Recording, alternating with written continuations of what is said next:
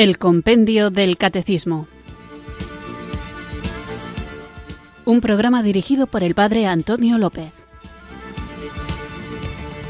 Muy buenas tardes, queridos oyentes de Radio María. Recibido un cariñoso saludo desde Irurzum, en Navarra, quienes sintonizáis una tarde más esta Radio de la Virgen, Radio María, para acudir a la cita diaria con la formación católica de la que nos vamos nutriendo gracias al magnífico libro que da título a nuestro programa, El Compendio del Catecismo. Leí hace muy poquito, ayer o esta mañana, no me acuerdo bien, una noticia que tampoco es noticia, porque en realidad no dice nada nuevo, a propósito de un, entre comillas, teólogo que después de haber dicho bastantes cosas que contradicen la fe católica, fue llamado al orden, se le hizo una llamada de atención para que corrigiera sus posturas heterodoxas y tras ignorar esta llamada de atención, pues este teólogo, entre comillas, siguió con sus extrañas doctrinas hasta que definitivamente decidió abandonar la iglesia. Y la noticia dice, él decidió abandonar la iglesia, pero no la fe. Lo que pasa es que es un poco incompleta esa frase, porque habría que decir, decidió abandonar la iglesia, pero no la fe, pero qué fe. Os digo esto porque a veces se tiene una tendencia, a veces muy común, muy extendida, que dice que uno puede creer en Dios fuera de la iglesia. Obviamente uno puede creer en Dios fuera de la iglesia, pero no puede creer en el Dios revelado por Jesucristo fuera de la iglesia. No voy a entrar ahora en este tema del que hablaremos pausadamente sobre que fuera de la iglesia no hay salvación, pero para no caer en el error de creer que se puede ser fiel a Jesucristo cuando no se siguen sus enseñanzas, es necesario que tengamos una buena formación. Y este hombre, cuyo nombre no doy para no faltar a la caridad, pero es muy famoso, teólogo ex católico, muy famoso, pues este hombre mmm, quizá haya estudiado mucha teología, pero le ha faltado estudiar una correcta teología, porque la correcta teología es aquella que entiende que las fuentes de la revelación no son la Sagrada Escritura, no son la Sagrada Escritura y tus originales ideas que sin duda están afectadas por tu propia experiencia vital, sino que la verdad revelada está en la Sagrada Escritura en la tradición de la Iglesia, que es como la experiencia vital de los primeros discípulos de los discípulos hasta el día de hoy ha ido viviendo las verdades reveladas y también en el magisterio de la Iglesia. No todo vale. ¿Por qué no todo vale? Pues porque hay verdades que si se cuestionan, si se cuestionan no quiero decir si te preguntas sobre ellas, sino que hay verdades que si las niegas, hay verdades que si las niegas, derrumbas todo el depósito de la fe.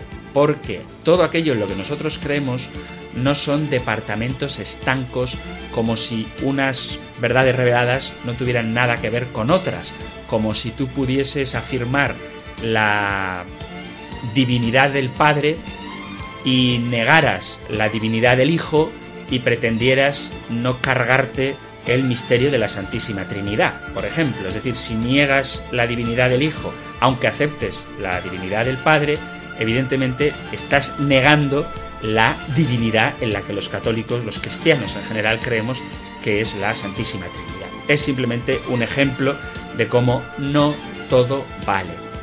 Y cómo si tú niegas, por ejemplo, la realidad del pecado, si piensas que el pecado no existe, si piensas que el pecado es simplemente un error, un fallo, una debilidad moral o psicológica, si tú no aceptas el pecado como un rechazo a Dios, o si tú niegas, por ejemplo, la existencia del maligno que da origen al primer pecado, al pecado original, pues evidentemente estás anulando el significado, el sentido salvífico de la pasión y muerte de Jesucristo. Si niegas los milagros, estás eliminando de la ecuación salvífica la potestad, el poder soberano de Dios y desde luego si niegas los milagros estás negando el mayor de ellos, que da sentido a todo, que es la resurrección de Cristo o el milagro fundante de todos los demás, incluso de la resurrección, que es el gran misterio de la encarnación. Os digo esto para que nos demos cuenta de que no hay cuestiones que a lo mejor se niegan y aquí no ha pasado nada, sino que las cuestiones de fe, que son las que tratamos en el compendio del catecismo, se van edificando unas sobre otras y como un castillo de naipes o una hilera de estas de dados, si tiras uno, los tiras todos. Una hilera de dados que sea circular, que sea como un signo de estos del infinito. Si tiras una, me da igual que sea la de en medio que la última que la primera, porque no hay última ni primera, porque están todas enlazadas. Si niegas una, te las cargas todas. Y para que aprendamos cuáles son estas verdades de fe fundamentales, para eso la Iglesia nos ha regalado el Catecismo de la Iglesia Católica para que lo tengamos de forma fácil y accesible y como modo todavía más sencillo en este formato de preguntas y respuestas el compendio del catecismo. Hay cosas que no forman parte del depósito de la fe, aunque son importantes, y podríamos en algún momento, por una coyuntura histórica, cambiarlas, como cosas que no siempre han sido así, pero hay otras que si las niegas, acabas con toda la fe. Os pongo un ejemplo de cosa que no ha sido siempre así, pero ahora sí siempre es así. Por ejemplo, que el Papa sea el obispo de Roma. ¿Esto ha sido siempre así? Pues al principio, principio, desde los inicios de la vida cristiana, pues Pedro, al principio, principio, no estaba en Roma. Luego fue a Roma y murió allí. ¿Eso qué significa? Que es esencial a la fe que el Papa esté en Roma? Pues no es esencial. El Papa no siempre ha estado en Roma, eso no es esencial, es muy importante, no voy a entrar en esto ahora, pero cuando el Papa vivió en Aviñón, aunque era obispo de Roma, la Iglesia seguía adelante. Pero vuelvo a repetir, si tú niegas los milagros, si tú niegas la divinidad de Jesucristo, si tú niegas la existencia del demonio, la posibilidad de la condenación, si tú niegas la responsabilidad del hombre a la hora de elegir obedecer a Dios o vivir en el pecado, si tú niegas todo esto, pues estás negando en definitiva que el hombre pueda responder a Dios con la fe, que Dios haya querido hacerse hombre para salvarnos, que los signos y milagros de Jesucristo eran una expresión de que ya ha llegado a nosotros el reino de Dios. En fin, hay muchas cosas que no se pueden eliminar, no se pueden negar sin negar con ello todo el depósito de la fe. Después de esta larga introducción, vamos a ponernos en actitud de oración, en fidelidad a la Iglesia, para que el Espíritu Santo nos guíe y nos acompañe durante esta hora y durante toda nuestra vida, para que nos mantengamos fieles a Jesucristo y a lo que Él ha enseñado, a lo que Él ha revelado y tal y como Él lo ha enseñado y tal y como Él lo ha revelado y nos lo ha hecho llegar hasta nosotros, que es a través de su Iglesia Católica movida, guiada por el Espíritu Santo. Ven Espíritu, ven Espíritu, ven Espíritu.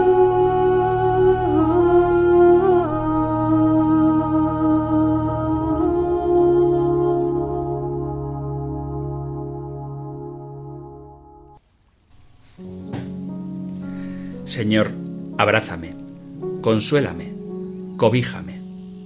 Yo solo no puedo. Ayúdame. Llena mi sufrimiento de tu luz. Llena mi vida con tu presencia. Ayúdame a recordar que no existe mayor poder que el tuyo, que por amor a mí diste tu sí hasta el final. Impúlsame a ser buen discípulo tuyo, a actuar dignamente en todo cuanto digo, pienso y hago. Ayúdame a reconocerte en todas las situaciones de la vida, en las alegrías y en las penas, en el gozo y en el sufrimiento, en la felicidad y la adversidad. Llévame, oh Señor, a comprender que tú puedes convertir el mal en bien, la derrota en victoria y el fracaso en triunfo, para gloria y honra de tu santo nombre. Enséñame a confiar en ti, sabiendo que no importa el camino que tenga que recorrer, entre rosas o entre espinas, si tú a mi lado estás, mi triunfo estará asegurado. Ayúdame, Señor, a serte fiel hoy, mañana y siempre, a darte mi sí hasta el final.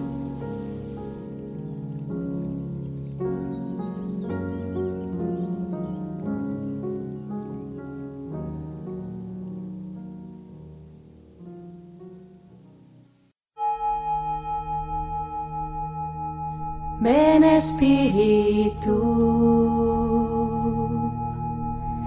ven Espíritu, ven Espíritu.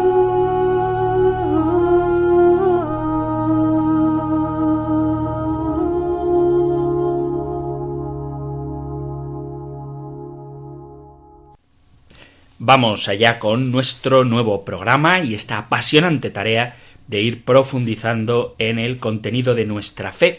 Estamos en el apartado del compendio del catecismo del segundo capítulo de la primera parte, Jesucristo padeció bajo el poder de Poncio Pilato, fue crucificado, muerto y sepultado. Veíamos en el programa anterior que en la última cena se manifiesta la oblación de Jesús y que esto significa que la Santa Misa es una actualización, un hacer presente aquel acontecimiento único mediante el cual Jesús se ofrece con su cuerpo al Padre por nuestra salvación. Esto significa la palabra oblación. Literalmente ofrenda y sacrificio que se hace a Dios. Y en este sentido, cuando celebramos la Santa Misa, es una de las cosas que quería insistir en el programa anterior, no estamos haciendo una fiesta en el sentido pagano, no estamos haciendo una fiesta en el sentido lúdico, sino que estamos haciendo una fiesta en el sentido de memorial, de hacer presente un acontecimiento único que se actualiza, ojo, se actualiza, no se repite en cada Eucaristía. Bien, eso es lo que veíamos en el programa anterior, la última cena. Y hoy continuamos con otro de los episodios importantísimo, precioso además, a mí me da muchísima devoción de la vida de Jesús, que es su oración en el huerto de los olivos. Así que lo que vamos a tratar hoy lo encontráis en el Catecismo Mayor en el punto 612 y nosotros escuchamos ahora la pregunta 121 del compendio del Catecismo. ¿Qué sucede en la agonía del huerto de Getsemaní? En el huerto de Getsemaní, a pesar del horror que suponía la muerte para la humanidad absolutamente santa de aquel que es el autor de la vida, la voluntad humana del Hijo de Dios se adhiere a la voluntad del Padre para salvarnos, acepta soportar nuestros pecados en su cuerpo, haciéndose obediente hasta la muerte.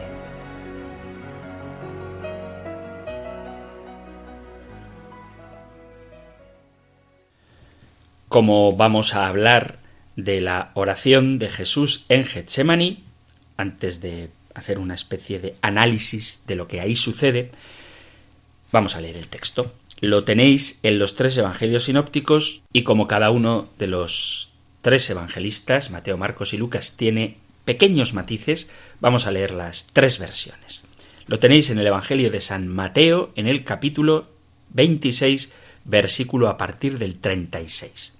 Entonces Jesús fue con ellos a un huerto llamado Getsemaní y dijo a los discípulos Sentaos aquí mientras voy allá a orar. Y llevándose a Pedro y a los dos hijos de Zebedeo, empezó a sentir tristeza y angustia. Entonces les dijo Mi alma está triste hasta la muerte.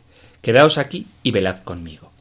Y adelantándose un poco, cayó rostro en tierra y oraba diciendo Padre mío, si es posible que pase de mí este cáliz, pero no se haga como yo quiero, sino como quieres tú. Y volvió a los discípulos y los encontró dormidos.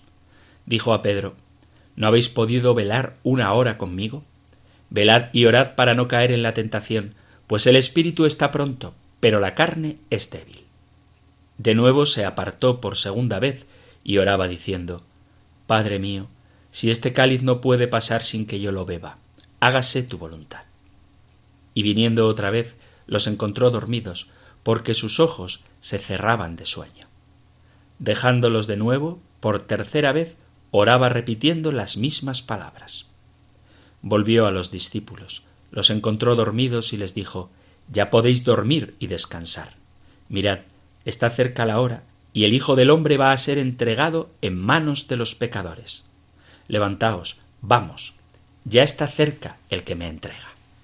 Vamos ahora al Evangelio de Marcos en el capítulo 14 a partir del versículo 32. Llegan a un huerto que llaman Getsemaní y dice a sus discípulos Sentaos aquí mientras voy a orar. Se lleva consigo a Pedro, a Santiago y a Juan. Empezó a sentir espanto y angustia y les dice Mi alma está triste hasta la muerte. Quedaos aquí y velad. Y adelantándose un poco cayó en tierra y rogaba que, si era posible, se alejase de él aquella hora. Y decía Abba, Padre, tú lo puedes todo, aparta de mí este cáliz, pero no sea como yo quiero, sino como tú quieres. Volvieron y al volvieron y al encontrarlos dormidos dijo a Pedro Simón, ¿duermes? ¿No has podido velar una hora? Velad y orad, para no caer en tentación. El espíritu está pronto, pero la carne es débil. De nuevo se apartó y oraba repitiendo las mismas palabras. Volvió y los encontró otra vez dormidos, porque sus ojos se les cerraban y no sabían qué contestarle. Vuelve por tercera vez y les dice Ya podéis dormir y descansar. Basta. Ha llegado la hora. Mirad que el Hijo del hombre va a ser entregado en manos de los pecadores. Levantaos, vamos, ya está cerca el que me entrega.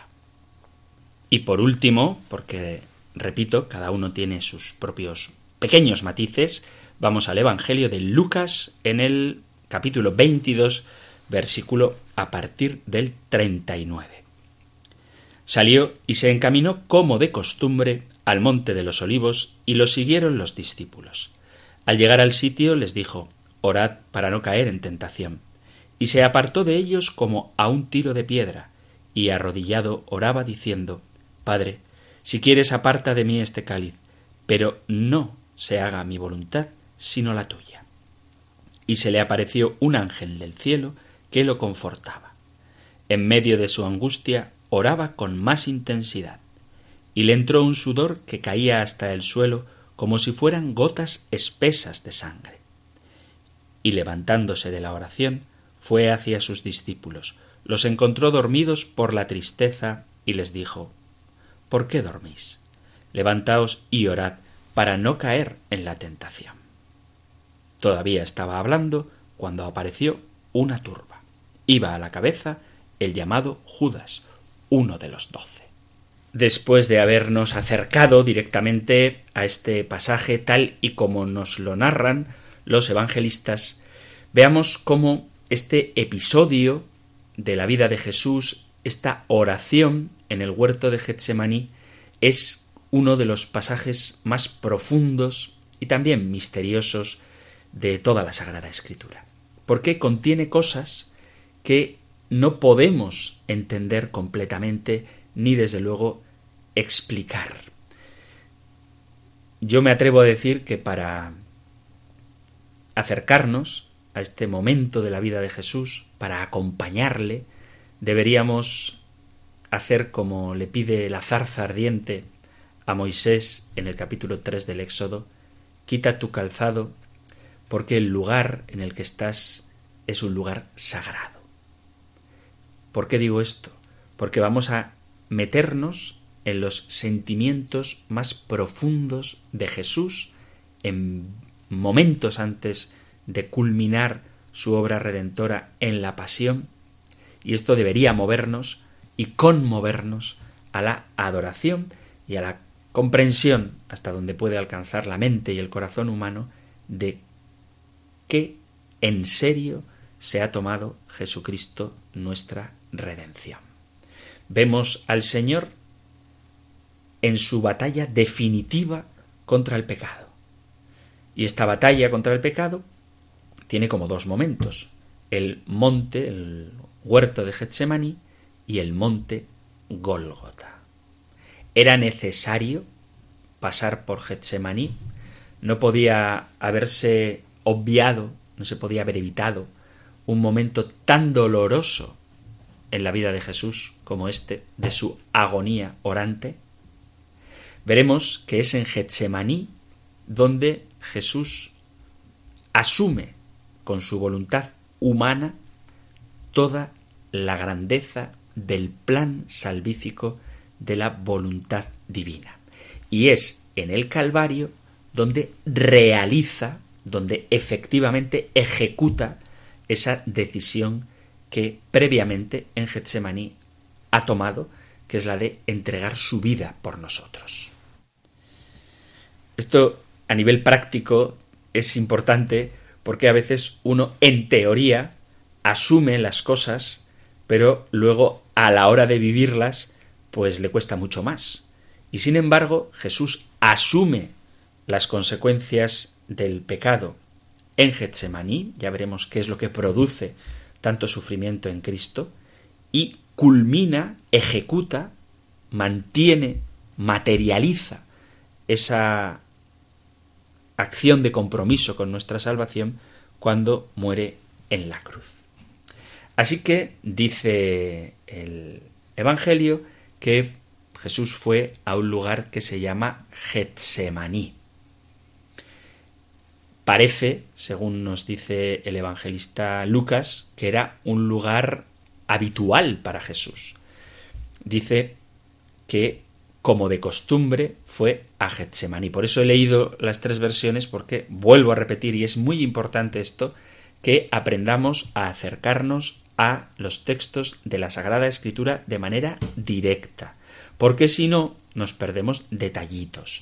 ¿En qué sentido? Si yo digo, vamos a hablar de Getsemaní, y todos decimos, ah, pues sí, Getsemaní, que Jesús rezó y los discípulos se durmieron y no se haga mi voluntad sino la tuya. Sí, eso es grosso modo lo que dice el episodio de Getsemaní. Pero cada uno de los evangelistas aporta detalles que sirven mucho para comprender qué es lo que Jesús está viviendo y a nosotros nos sirve para vivirlo también.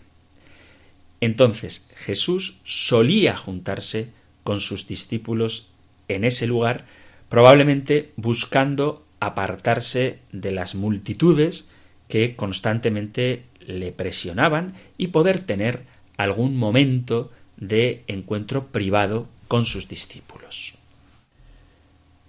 Por lo tanto, como Jesús iba de vez en cuando a aquel sitio, Judas seguramente también lo conocía y por eso supo dónde podía ir para arrestar a Jesús. Y otra cosa importante es que Jesús ya sabía que Judas lo iba a entregar, así lo deja claro el evangelista San Juan en el capítulo 13, dice, leo Juan 13 desde el versículo 21. Diciendo esto, Jesús se turbó en su espíritu y dio testimonio diciendo, En verdad, en verdad, os digo, uno de vosotros me va a entregar. Los discípulos se miraron unos a otros perplejos por no saber de quién lo decía.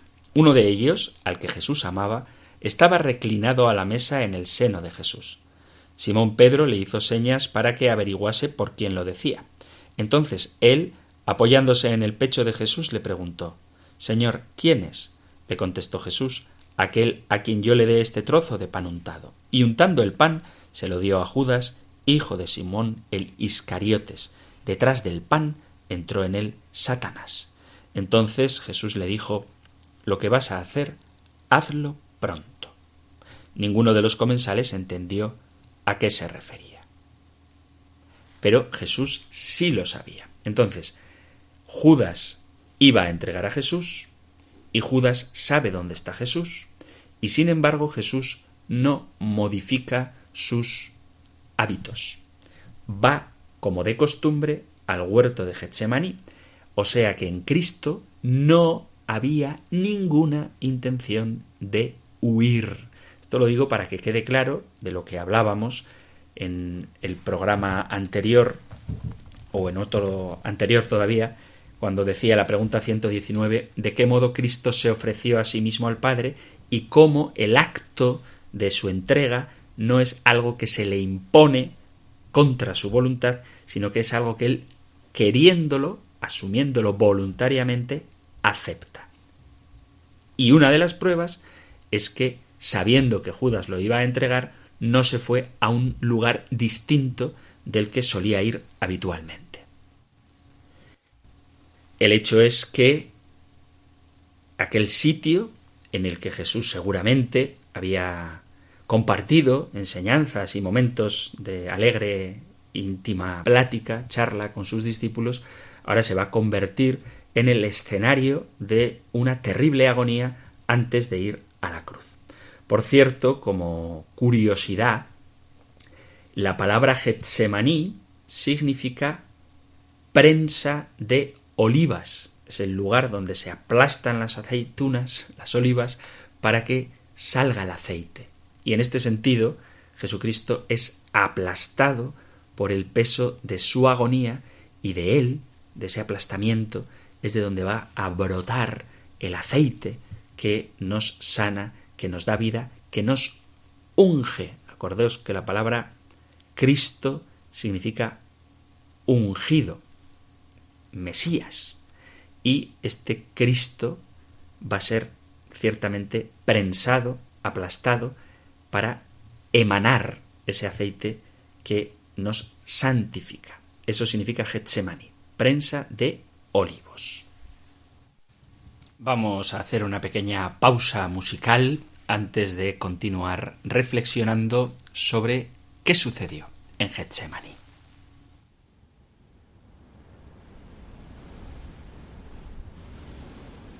Ven a Getsemaní, ven para saber de mí.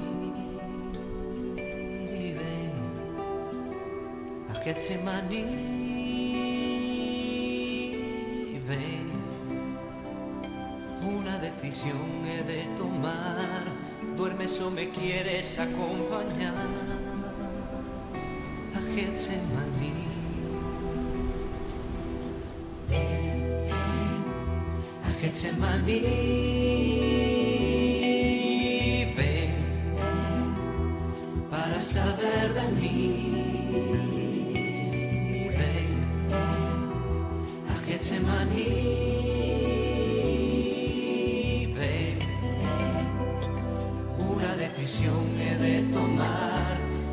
Duermes o me quieres acompañar. A Getsemaní. Padre, Señor de los cielos, aleja de mí este cáliz. Si cumplida está mi vida, un fruto será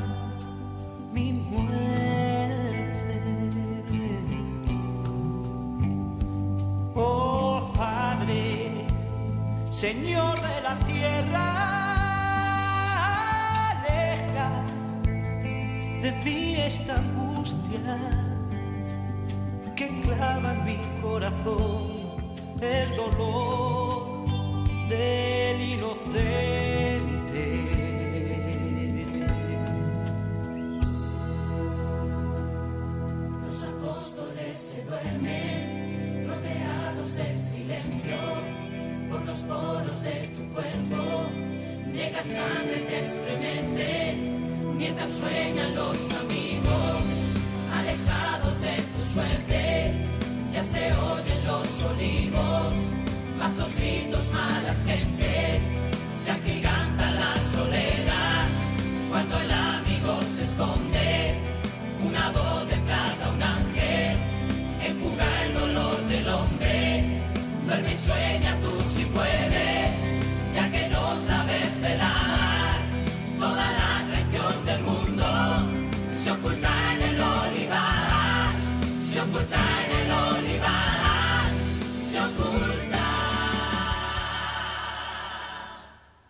Estás en Radio María escuchando el programa El Compendio del Catecismo, nuestra cita diaria con la formación católica y hoy estamos tratando la pregunta número 121 que es ¿qué sucede en la agonía del huerto de Getsemani?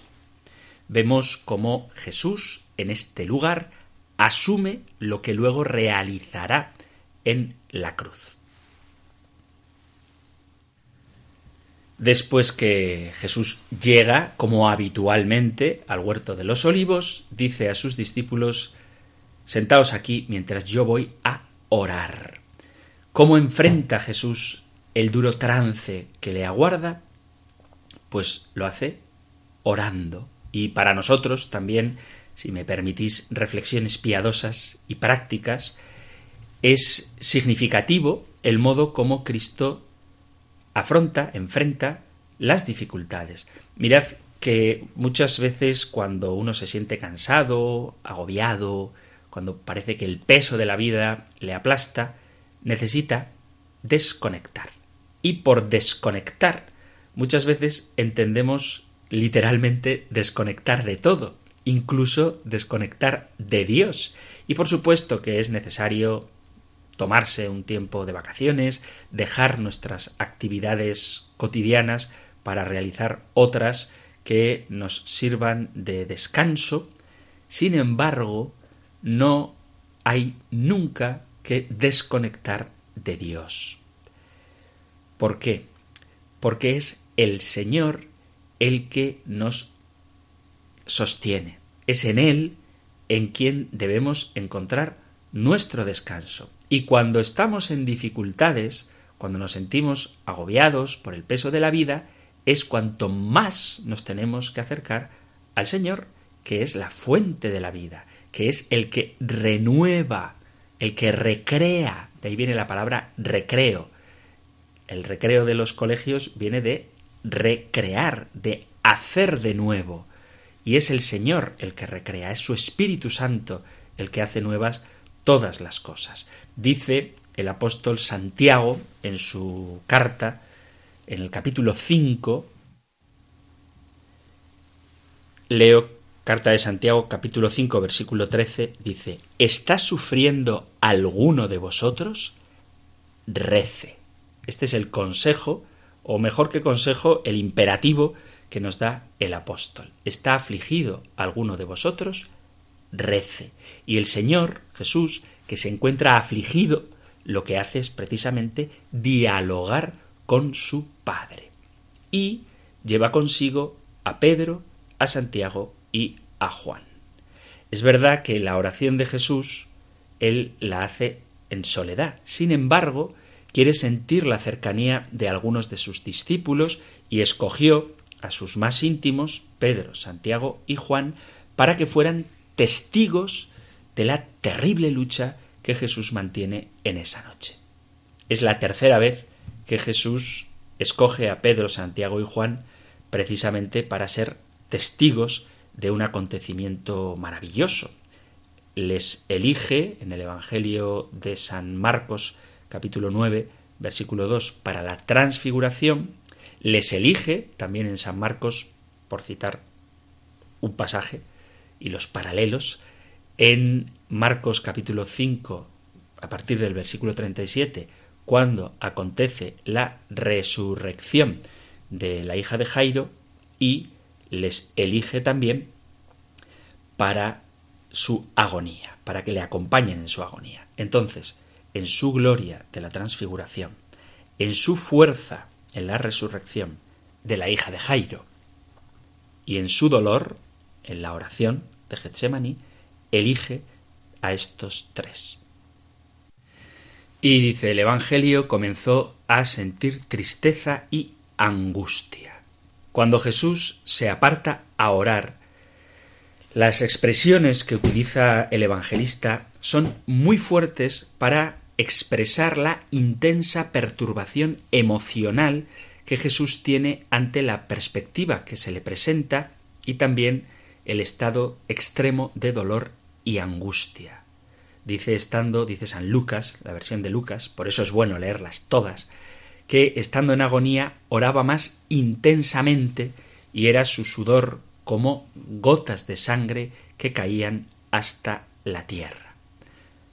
Podríamos preguntarnos, y esto es quizá lo más profundo de lo que vamos a reflexionar, qué es lo que producía este estado de angustia de Jesús. Algunos han pensado que lo que Jesús sentía era el terror natural ante quien sabe que va a morir y máxime ante quien sabe que va a morir de una manera tan cruel como la crucifixión y que es comparable la angustia de Cristo a la de cualquier hombre que tiene en mente que en pocas horas va a morir, como aquellos condenados a muerte que en ocasiones tienen el pelo negro y la mañana de la ejecución amanecen con el pelo canoso, porque el miedo les ha mudado el color del cabello. Pero en el caso de Jesús no se trata simplemente de esto, sino que la agonía de Cristo, el sufrimiento de Cristo, es el estremecimiento de aquel que, siendo la vida misma, se va a enfrentar con todo el poder destructivo del mal y va a asumir en él, que es la mismísima santidad de Dios, todo lo que supone el pecado. Él, que se ha presentado como el Cordero de Dios que muere por el pecado de la humanidad, asume en su propia naturaleza humana, por supuesto en su cuerpo, pero también en sus emociones y en su psicología, todo lo que implica el pecado. Mirad, Jesús, que no deja de ser Dios, ve con extrema claridad toda la suciedad del mal que viene sobre él. Esto quiero dejarlo claro. Cuando uno peca, todas las consecuencias del pecado, todas las consecuencias del pecado, tanto en el que peca como en la gente que padece las consecuencias de ese pecado, todo lo que supone el pecado, Jesús, que es Dios, lo está viviendo en su naturaleza humana. Es imposible expresar con palabras el dolor, la angustia, la ansiedad, la desolación, la soledad que Cristo estaba sintiendo. Todo lo que implica el pecado, el, por ejemplo, el saber que has traicionado a la mujer a la que le habías prometido fidelidad, esa angustia que siente el adúltero, la estaba sintiendo Jesucristo. Ese remordimiento que tiene el que ha abandonado a su familia, esa sensación de suciedad que puede tener el que cae en un pecado de lujuria, esa vergüenza que el ladrón experimenta cuando ha cometido su delito, todo lo que el pecado supone, no sólo para el cuerpo, sino también para la psicología, para las emociones, para la afectividad, la carga de todos los pecados del mundo, eso es lo que Jesús está cargando sobre sí.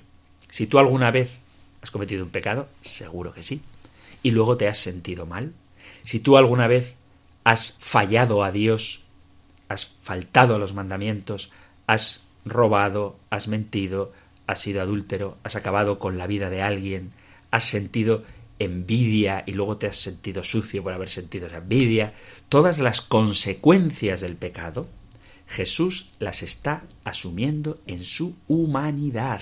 Hay gente que piensa que la cruz no es la peor de las torturas. No quiero meterme ahora en las cuestiones médicas, forenses, sobre lo que supone la crucifixión, porque el demonio tiene ideas que a veces los hombres aceptan para torturar y hacer sufrir a sus semejantes de maneras verdaderamente abominables y terribles. Pero lo que angustia a Jesucristo no es solamente la expectativa de la crucifixión en un sentido físico, aunque obviamente eso también, sino que la agonía de Getsemaní es que él está asumiendo en su propia naturaleza humana algo que sólo la naturaleza divina podría soportar, que es, vuelvo a repetir, todos los pecados del mundo, con todas sus consecuencias, a nivel emocional, a nivel psicológico, Jesucristo las está asumiendo. Su naturaleza, completamente santa y pura, se pone frente al pecado de toda la humanidad y esto produce en él un dolor que es ciertamente inefable en el sentido de que no se puede hablar de él. Lo que estamos presenciando es el choque frontal entre la luz y la tiniebla, la vida, el que es la vida, y la muerte, que es el pecado. No quiero, por tanto, centrarme en los sufrimientos físicos de Jesús durante su arresto y crucifixión, porque lo más doloroso que padeció Cristo fueron los de su alma santa e inocente, que con un conocimiento pleno de las consecuencias de los pecados, por un acto libre, asume y carga sobre sus hombros.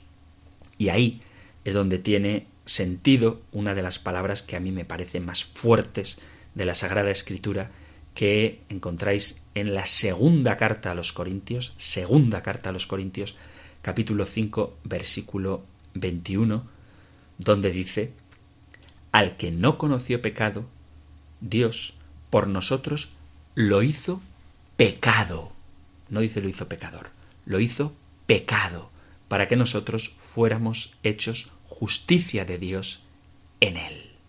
El modo en que Jesús es hecho pecado es porque asume todas las consecuencias del pecado. Y cuando digo todas, y perdonad que insista tanto en esto, es todas no sólo el castigo físico que a veces identificamos como la consecuencia del pecado. No, el castigo físico es una consecuencia del pecado. Pero peor que ese castigo físico es la tortura emocional, psicológica, de quien siendo puro amor, vive en su carne el odio que el mundo vivió y vivirá cuando rechaza a Dios. Es decir, que la angustia de un condenado a muerte que sabe que no puede recurrir a la justicia humana porque es ella la que le ha condenado a muerte, Jesús la está viviendo.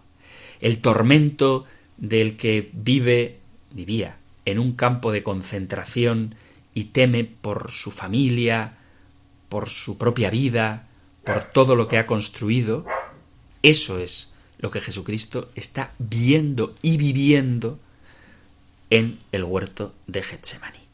Por eso es tan grande la angustia de Cristo y por eso sólo una naturaleza humana y divina podría soportarlo. Y desde esta perspectiva podemos entender esa frase de Jesús, mi alma está triste hasta la muerte.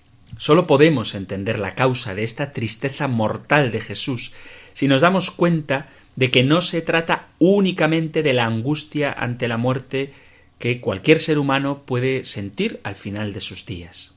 En su caso, es una muerte diferente, porque además él no muere a consecuencia de sus propios pecados, porque no los tenía, sino que él muere en sustitución de los pecadores, cargando en ese momento con la maldad de toda la humanidad.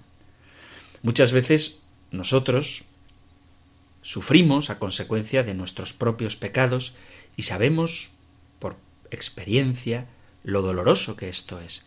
Pero, ¿qué sería para el Señor sufrir de forma condensada por todos los pecados de todos los hombres de toda la historia? No cabe duda de que nadie ha experimentado, ni podría hacerlo, un dolor y una amargura semejante. Por eso, la humanidad de Cristo en ese momento está oprimida y agobiada hasta el extremo. Hay quien pretende ver en Jesús un gesto de cobardía por no tener la actitud heroica que se debería esperar de él. Otros dicen, han afrontado la muerte con mucha más serenidad que Cristo. Pero quienes dicen estas cosas no han entendido lo que implica la muerte para Jesús. Fijaos lo terrible que es el sufrimiento que tuvo que soportar un ser que es Dios, santo e inocente, cargar con la culpa acumulada de toda la humanidad. Y además, cuando cuelga de la cruz, y él ve eso también en perspectiva, es entender la expresión maldición. Porque todo lo que supone el haber rechazado a Dios por parte de los hombres cae sobre Jesucristo. Dice la carta a los Gálatas, Cristo nos redimió de la maldición de la ley, hecho por nosotros maldición, porque está escrito, maldito todo el que cuelga de un madero. Jesucristo está asumiendo la carga de la ley. Acordaos que la ley lleva asociada una pena. Y Jesucristo carga con la pena que supone la transgresión de la ley. Y esto es algo ciertamente difícil de entender para nosotros, hasta el punto de que siente la lejanía de Dios, que es sin duda la más terrible de las consecuencias del pecado. A la hora nona, Jesús con gran voz exclamó, Eloí, Eloí, la masa bactani, que significa Dios mío, Dios mío, ¿por qué me has abandonado?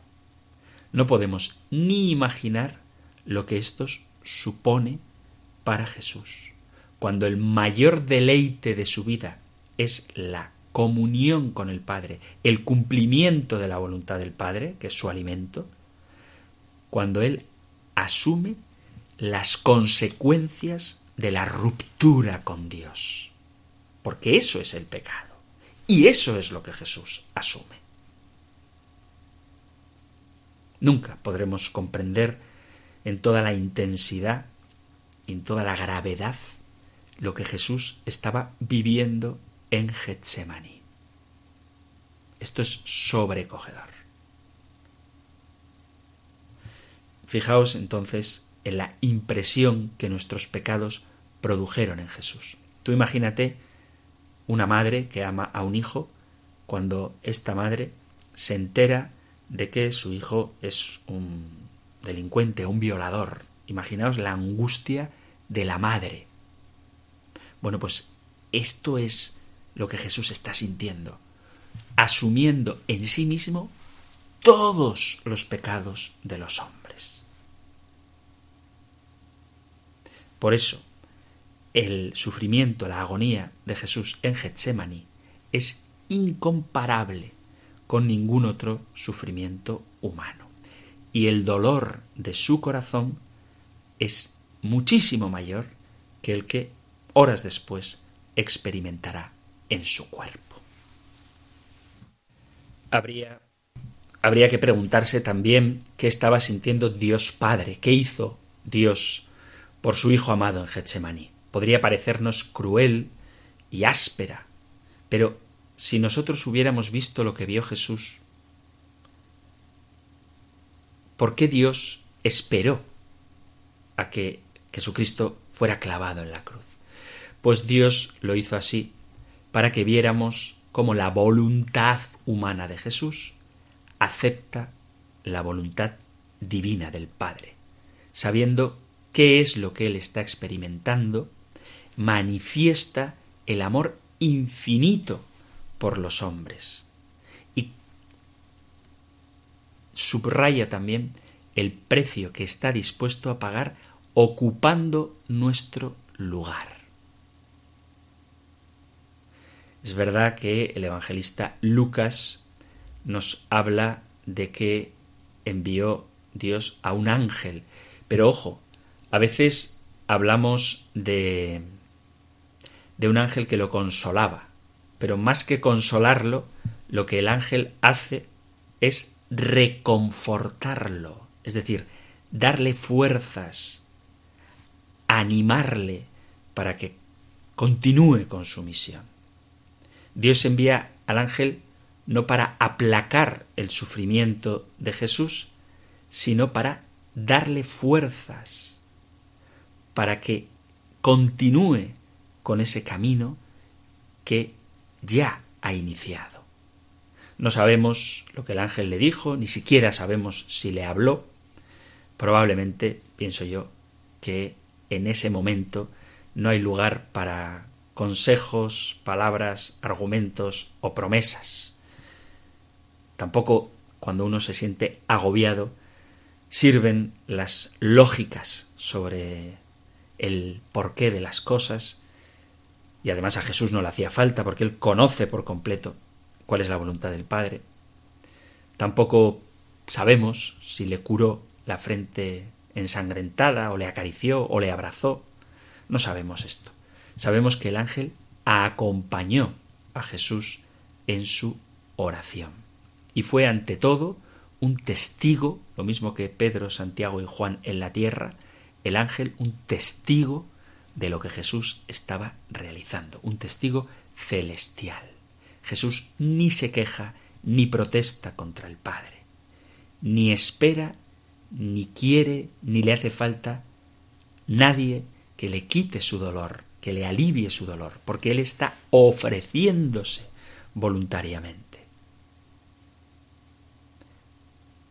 Jesús lo que busca es la gloria de Dios y esa gloria de Dios se expresa también en la presencia de un habitante celestial acompañando a Jesús. Jesús lo hace voluntariamente. Él sabe que el modo para salvarnos es este, y lo ofrece de buena gana, no sea lo que yo quiero, sino lo que quieres tú el sufrimiento de Jesucristo, sus lágrimas, incluso su sudor de sangre, no es un sufrimiento producido por lo que a Él le va a pasar, sino que es el sufrimiento por lo que a nosotros nos pasaría si no hubiéramos aceptado la redención. Él tomó nuestros pecados y cargó con nuestros sufrimientos. El suyo, dice Benedicto XVI, es un sufrimiento en comunión con nosotros y por nosotros, que viene del amor y lleva en sí la redención, la victoria del amor. No hay amor más grande que el de aquel que da la vida por sus amigos.